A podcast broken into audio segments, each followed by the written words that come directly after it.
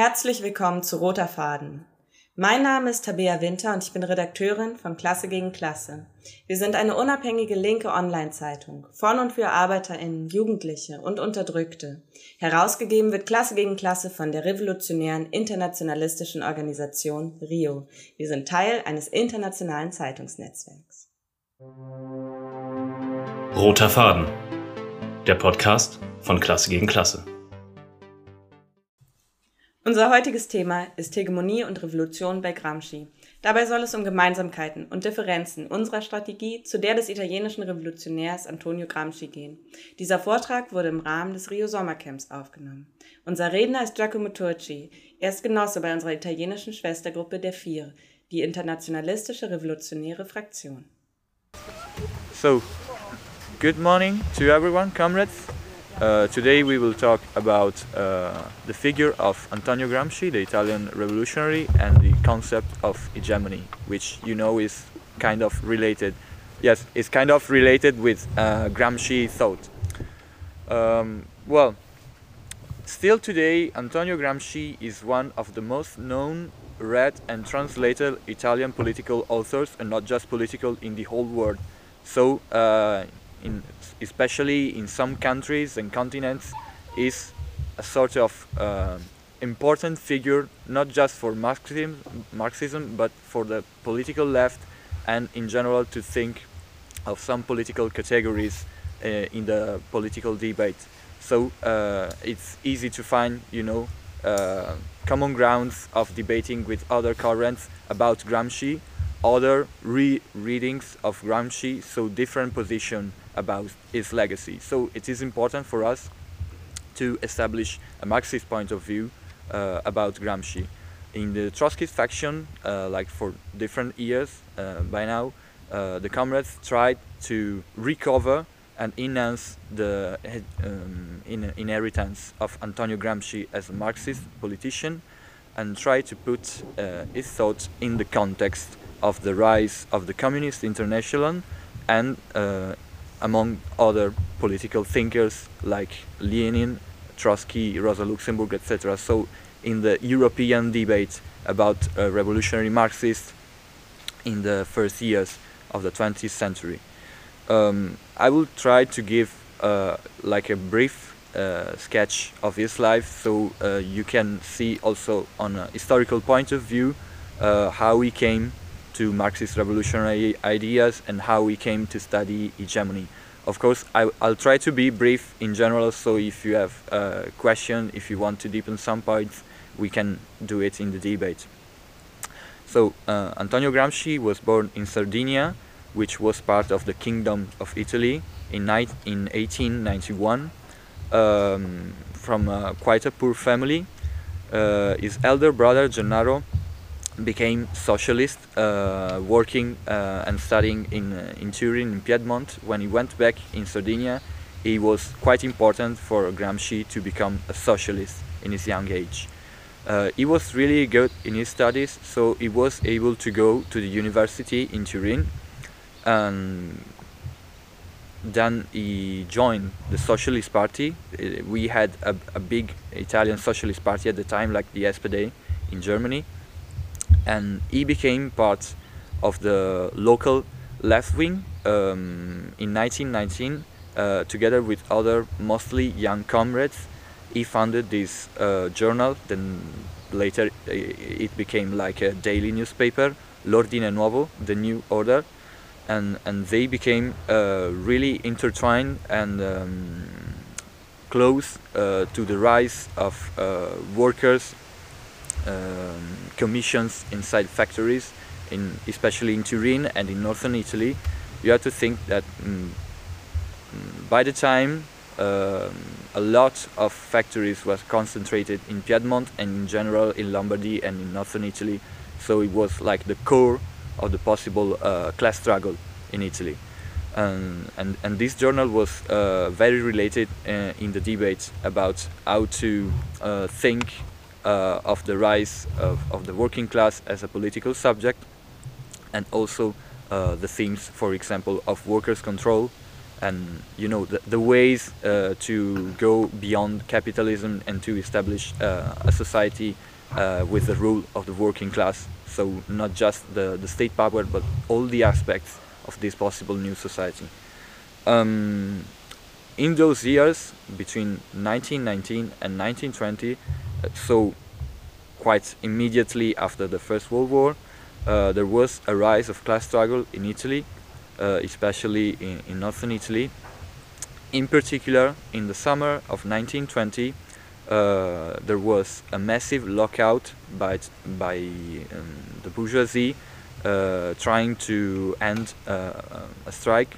So, uh, more than 300 factories were occupied in northern Italy.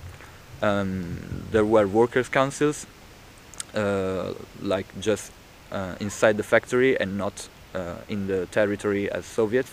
Uh, there were red guards, they were uh, restarting production, etc., etc. So it was a really historical moment of class struggle in Italy. these comrades fully supported um, this rise of class struggle, but the the party at the national level, the Socialist Party, didn't want to uh, organize and lead the struggle, so they were defeated in the end and um, in this precise period uh, Gramsci uh, comes closer to other left-wing comrades inside the Socialist Party and, and they uh, go towards the foundation of a common left-wing faction inside the Socialist Party. So they were all in agreement about supporting uh, the Russian Revolution, the Bolshevik Party and the foundation of the Communist International which had happened in 1919. Uh, by 1921, there was the Socialist Party Congress. Uh, they presented uh, a left-wing uh, communist uh, platform. They actually lose the Congress, and they decided to split immediately to form the Italian section of the Communist International. Um, then Gramsci um, lived for three years abroad, mainly in Moscow, so in close contact uh, to the main leaders of the Communist International, like Lenin, Zinoviev, Trotsky, etc., etc. And by 1924, uh, he was able to come back in Italy despite the rise of fascism because he was elected as a deputy, so he couldn't be arrested so simply. Uh, so he dedicated these years from 1921 then until his arrest in 1926, as we will see, uh, to think of uh, the possible evolution of Marxist revolutionary politics, so uh, related to the Communist International, in a Western society. So with important differences related to uh, the backwardness of Russian society. So to make the Bolshevism European, Western, etc. To find a way to make the revolution in the developed Western countries. Um, by 1926, he was able to form uh, a more general point of view about this um, in this uh, thesis of Lyon. Um, they are called thesis of Lyon because the Congress of the Communist Party in 1926 uh, was held in France, in Lyon, and, and he was able to frame an analysis of the social forces in Italy, so to understand the uh, the point, uh, the initial point uh, to develop revolutionary a revolutionary strategy in Italy and uh, how to translate, let's say, the lessons of the Russian Revolution in a program uh, for politics in Italy. Um, just a few months later than the Congress, he was arrested together with a lot of Italian uh, leaders of the party so uh, also the other main leader of the party, Amadeo Bordiga, which was the leader of the ultra left, which was uh, became the minority in 1926. Uh, so Gramsci was uh, condemned to 20 years of prison. Uh, well, he died before because he died in 1937 uh, because he had a, a, pure health status, so he wasn't able to, to live, you know, for 20 years in prison. Um, in prison, uh, he became he became he, he began to um, write this famous uh, work of his, the prison uh, notebooks, Uh, the vast majority of them, they are uh, 33 big notebooks, uh, were written between 1929 and 1935. And um, let's say that uh, when we talk about um, the thought of Gramsci about hegemony, they are basically inside these notebooks. There are political uh, articles, uh, essays, etc., previous of this period, but Gramsci is famous for this formulation. Today we are not talking about all the main concepts he elaborates in the prison notebooks because there are a lot, a lot of pages. So we, we will stay uh, around the concept of, of hegemony. And we have to clarify one thing. Uh, it's not that Gramsci uh, invents the term. Uh, the term is quite old. It has a Greek origin, and let's say that uh, it was uh, taken uh, by a lot of um, political um, figures, not just Marxists, back in the 19th century. So it became famous also in the in the Marxist European social democracies by the end of the 19th century, and Lenin elaborated a lot himself on the concept. Um, it comes from ancient Greek, and the main idea, which of course is recovered by Gramsci and elaborated, uh, is that um, a part of the art of leadership, uh, of the art of command, is not just to dominate enemies, but to um, be uh, an ally and a guide for other parts of society in order to enlarge your front uh, against your enemy. So you're not just a leader of your group, but you're also a guide and a leader uh, in another level with, for other social groups. So of course, uh, it was really important uh, as a concept for the bourgeoisie to think of uh, uh, the possibility of become the dominant class, you know, in Europe and in the world through revolution or passive revolutions, and and so it became also important for the proletarian class to think of how to overcome the bourgeoisie through socialist revolution, um, getting hegemony on the vast majority of uh, of the exploited and the oppressed so uh, to effectively represent a really vast majority of society in the process of socialist revolution. Um, we could say that there was uh, quite a common understanding on the concept uh, by Marxists uh, at the beginning of the 20th century after the, the fight of Karl Marx against the reformist position of Lassalle in, Ger in Germany uh, in the process of the founding of the SPD in the previous years, um, because uh, Marx was able to uh, defeat ideologically the idea that the working class was a revolutionary class and the remaining parts of the modern society were just a reactionary uh, united front against the working class. So Marx uh, himself put the idea that the working class can have allies uh, allies in the socialist revolution. It's not that all the population can and will be against the, the proletarian class. Uh, so um, Gramsci took a lot of um, concepts by this Marxist tradition of renewing the concept of hegemony for the purpose of socialist revolution. He took also example uh, from Lenin, from the Russian Revolution uh, process, um, also because uh, Lenin was recognized also by his political opponents to be able to practically success in uh, building this hegemony of the working class over uh, other sectors. You have to think about that in, in the Russian society, the proletariat was like 10% of the population.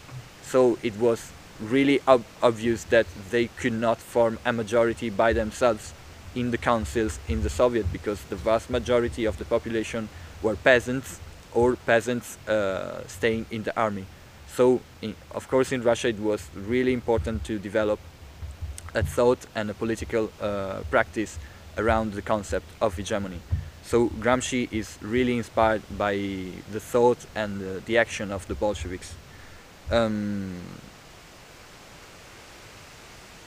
we can also say an, another premise uh, before coming to the prison uh, prison notebooks that um, one uh, objective uh, premise, historical premise, of the possibility for the proletariat to develop uh, hegemony in contemporary society uh, can be seen in the um, historical tendency of the pauperization and proletarianization of the petit bourgeoisie and uh, the modern uh, middle class, so specialized workers, intellectual workers, who, um, who get uh, similar or identical condition to the proper proletariat. So the proletariat is able to get, uh, you know, more scientific knowings uh, from people that they live in the same conditions because they are not uh, so separated la like in the Middle Age, the different classes. Uh, culturally speaking, politically speaking, economically speaking.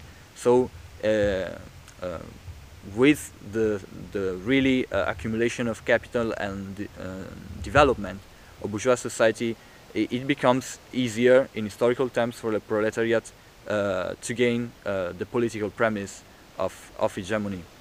Uh, of course, uh, in the manifesto, you can, uh, by Marx and Engels, you can find some optimistic views about this, and and the task of the 20th century Marxists like Gramsci was to elaborate about the complexity of getting hegemony, uh, thinking of the differences and the common points with the middle class, the petit bourgeoisie, etc., etc., which, which still existed and still exist now. Of course, it's not like the development of capitalism make everyone proletariats. Uh, so.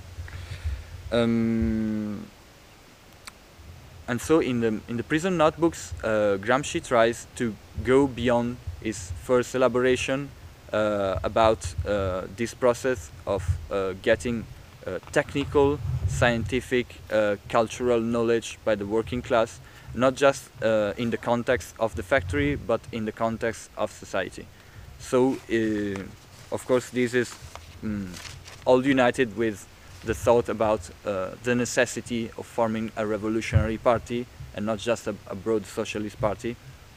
So um, he needs the the need. He understands the need to to study uh, the concrete uh, conditions, the, the concrete forces uh, that uh, can stay in opposition to revolutionary politics and proletarian hegemony.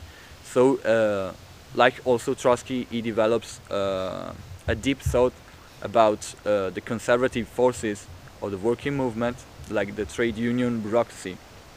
You know that it, it was common understanding in the Communist International uh, that the um, big trade union bureaucracy acted as agent of the bourgeoisie inside the workers' movement.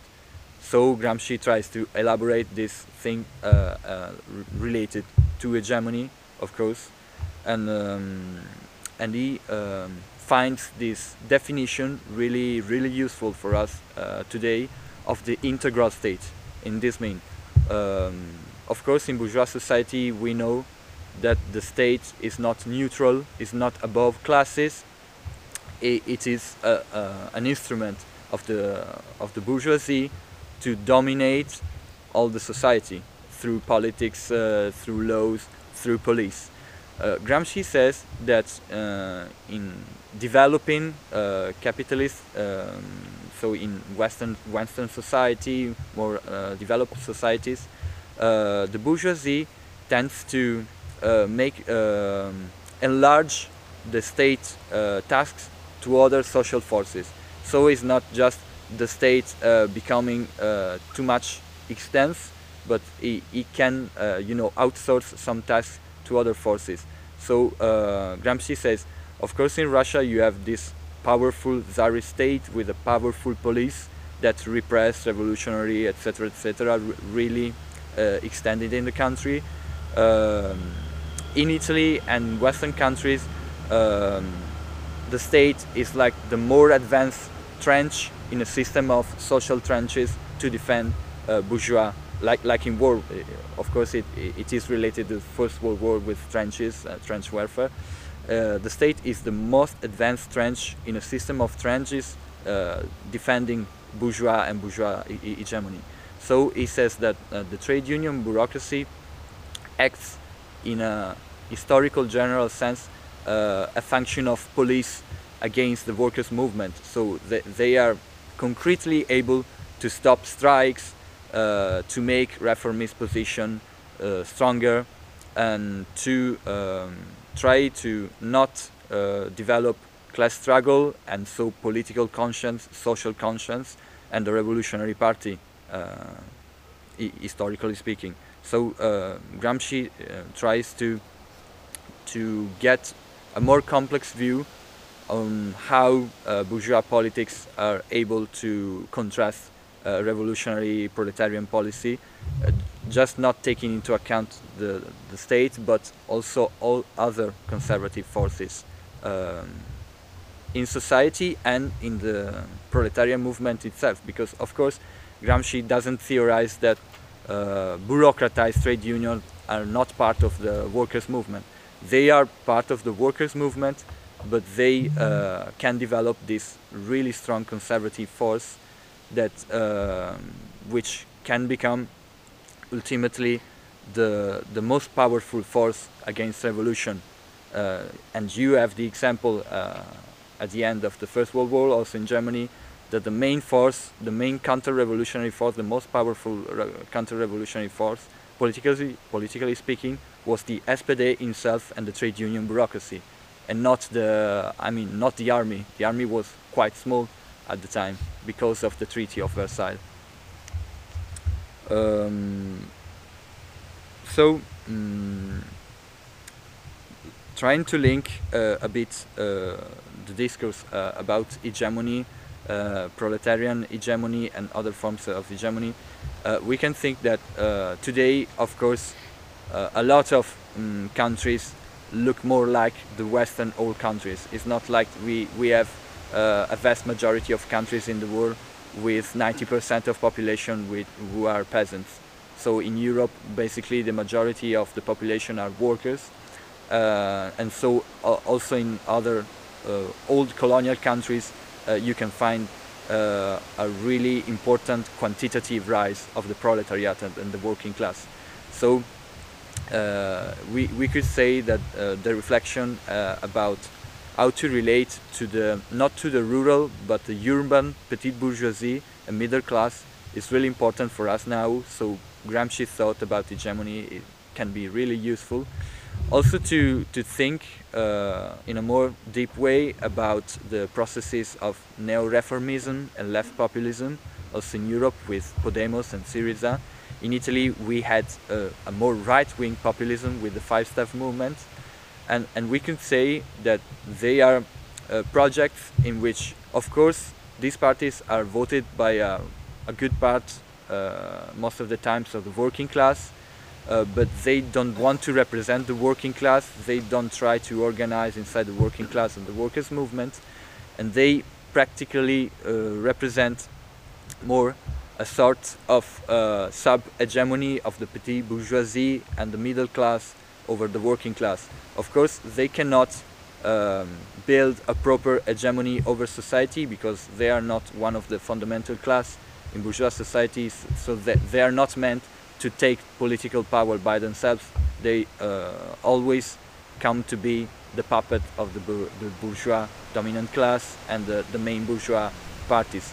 Uh, so also in Italy, for example, uh, these kind of uh, populist movements always tend to go to national governments in alliance with bourgeois party, uh, being their minor allies, politically speaking. Yeah. And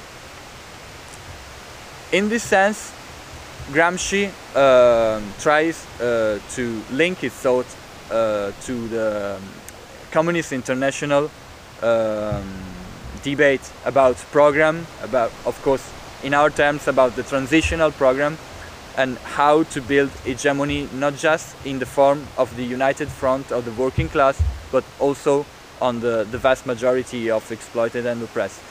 In this sense, he understands that, uh, for example, fascism uh, must be um, of course, not just fascism, but he is elaborating uh, in the years in which fascism is on government in Italy. Uh, they can be actually defeated through political and class struggle, uh, but one can integrate and must integrate the, the aspiration and the, the program proper to other parts of society like petit bourgeoisie and middle class, which in itself tend to elaborate radical democratic demands and not socialist demands because it's the working class that naturally uh, with this revolutionary party uh, produces socialist and communist demands. So uh, he understood that he had to integrate in the political uh, agitation and in the program uh, revendication that are not just socialist but partial and democratic radical. So to link uh, to these other social forces and to hegemonize them and so not to be just uh, a pair ally but an hegemon force that can lead and rally other forces against the, the bourgeois government. Of course, uh, it, it doesn't mean uh, like erasing uh, the communist um, demands. So Gramsci is not against Soviets in, the, in his uh, prison notebooks, uh, even if he advocates as a transitional demand for a um, constitution assembly in Italy uh, as, a, uh, as a demand to overthrow fascism. Um, the point is that uh, he tries to, you know, in this is not, you, you know, there's the tradition of saying that Gramsci is completely against Trotsky, etc., etc. He's a Stalinist. That's not true at all. He didn't have the same position as Trotsky. He didn't join the left international opposition against against the Soviet bureaucracy. Well, he ended in, in prison quite soon, so he didn't have a lot of time to, to join the left opposition. And the left opposition in Italy was formed in 1930, so four years later. And but in, in this sense, he's quite close to the concept of the um, uh, transitional program and permanent revolution. Actually, Gramsci says in the prison notebooks that he tries uh, through uh, hegemony and other concepts to find a current form of the revolution in permanence, as said by Karl Marx. Uh, so most of times when he criticized Trotsky, uh, is because he, he couldn't study a lot uh, Trotsky thought, and especially after 1926. So Gramsci wasn't able to read the, the book The Permanent Revolution. So most of times he, he thinks Trotsky has best position because he doesn't know uh, the precise uh, position of Lev, uh, Lev Trotsky.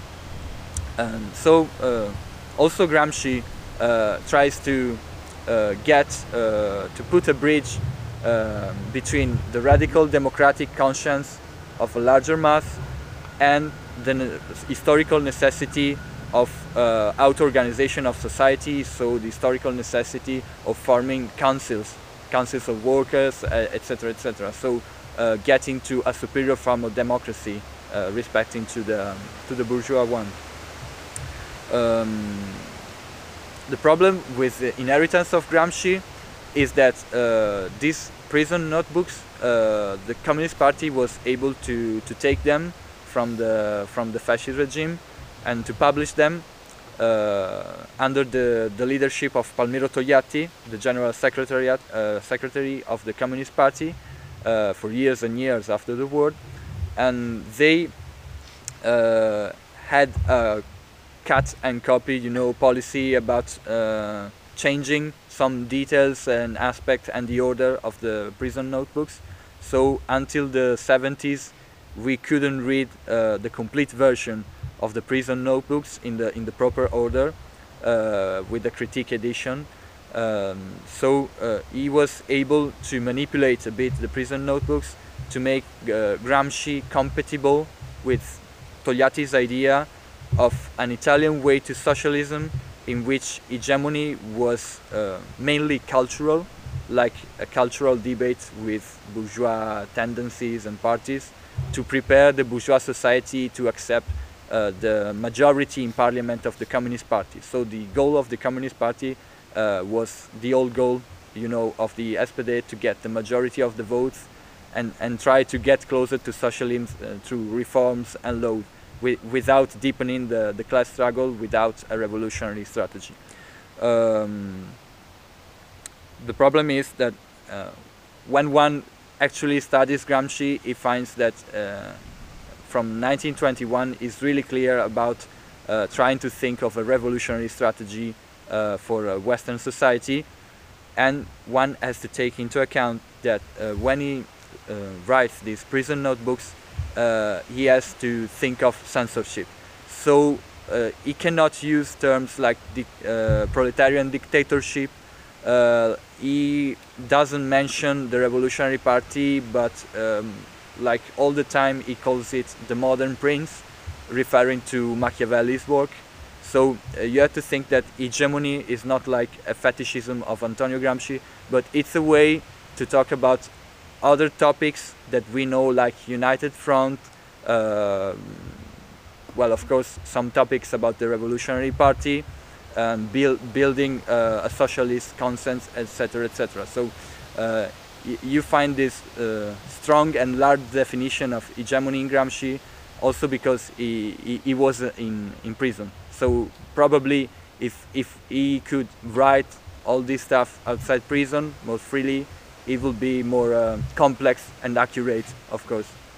But nonetheless, we, we think that uh, Gramsci, uh, despite his limits uh, as a revolutionary politician, is a great thinker, not just on hegemony, for, uh, for Marxist thought, uh, also in the 21st century. And we also think that um, he is the one in Italy who got closer and closer uh, to actual Bolshevism, and in fact, the, the, the international communists, uh, the international, uh, the Communist International, sorry, in 1919 said that the Gramsci's group was the closest group to Bolshevism in Italy, and and, and we also recognize that uh, his struggle against ultra-left leftism in Italy um, gives us uh, at least uh, an embryo of a Bolshevik uh, tradition and inheritance in Italy against uh, a sectarian and propagandist view. So um, he, he could go beyond the first year of the Communist Party in which you had, you know, struggle, economic struggle, struggle inside the trade union, militancy inside the trade unions, and then uh, political general propaganda. So you had this kind of two uh, half hegemonies which didn't make one general hegemony. And the point with Gramsci is uh, the working class is not just trying to better uh, its condition with, uh, with this conflict, with uh, class struggle. Uh, they have to become uh, the, the main force and the first force, the leading force of the emancipation of humanity. And in this sense, hegemony is necessary to have the vast majority of society, all the uh, exploited and oppressed, uh, united uh, with a common uh, struggle program um, and auto-organization against the bourgeois state, against the bourgeoisie, not just to better their condition, but to overthrow capitalism. Thank you.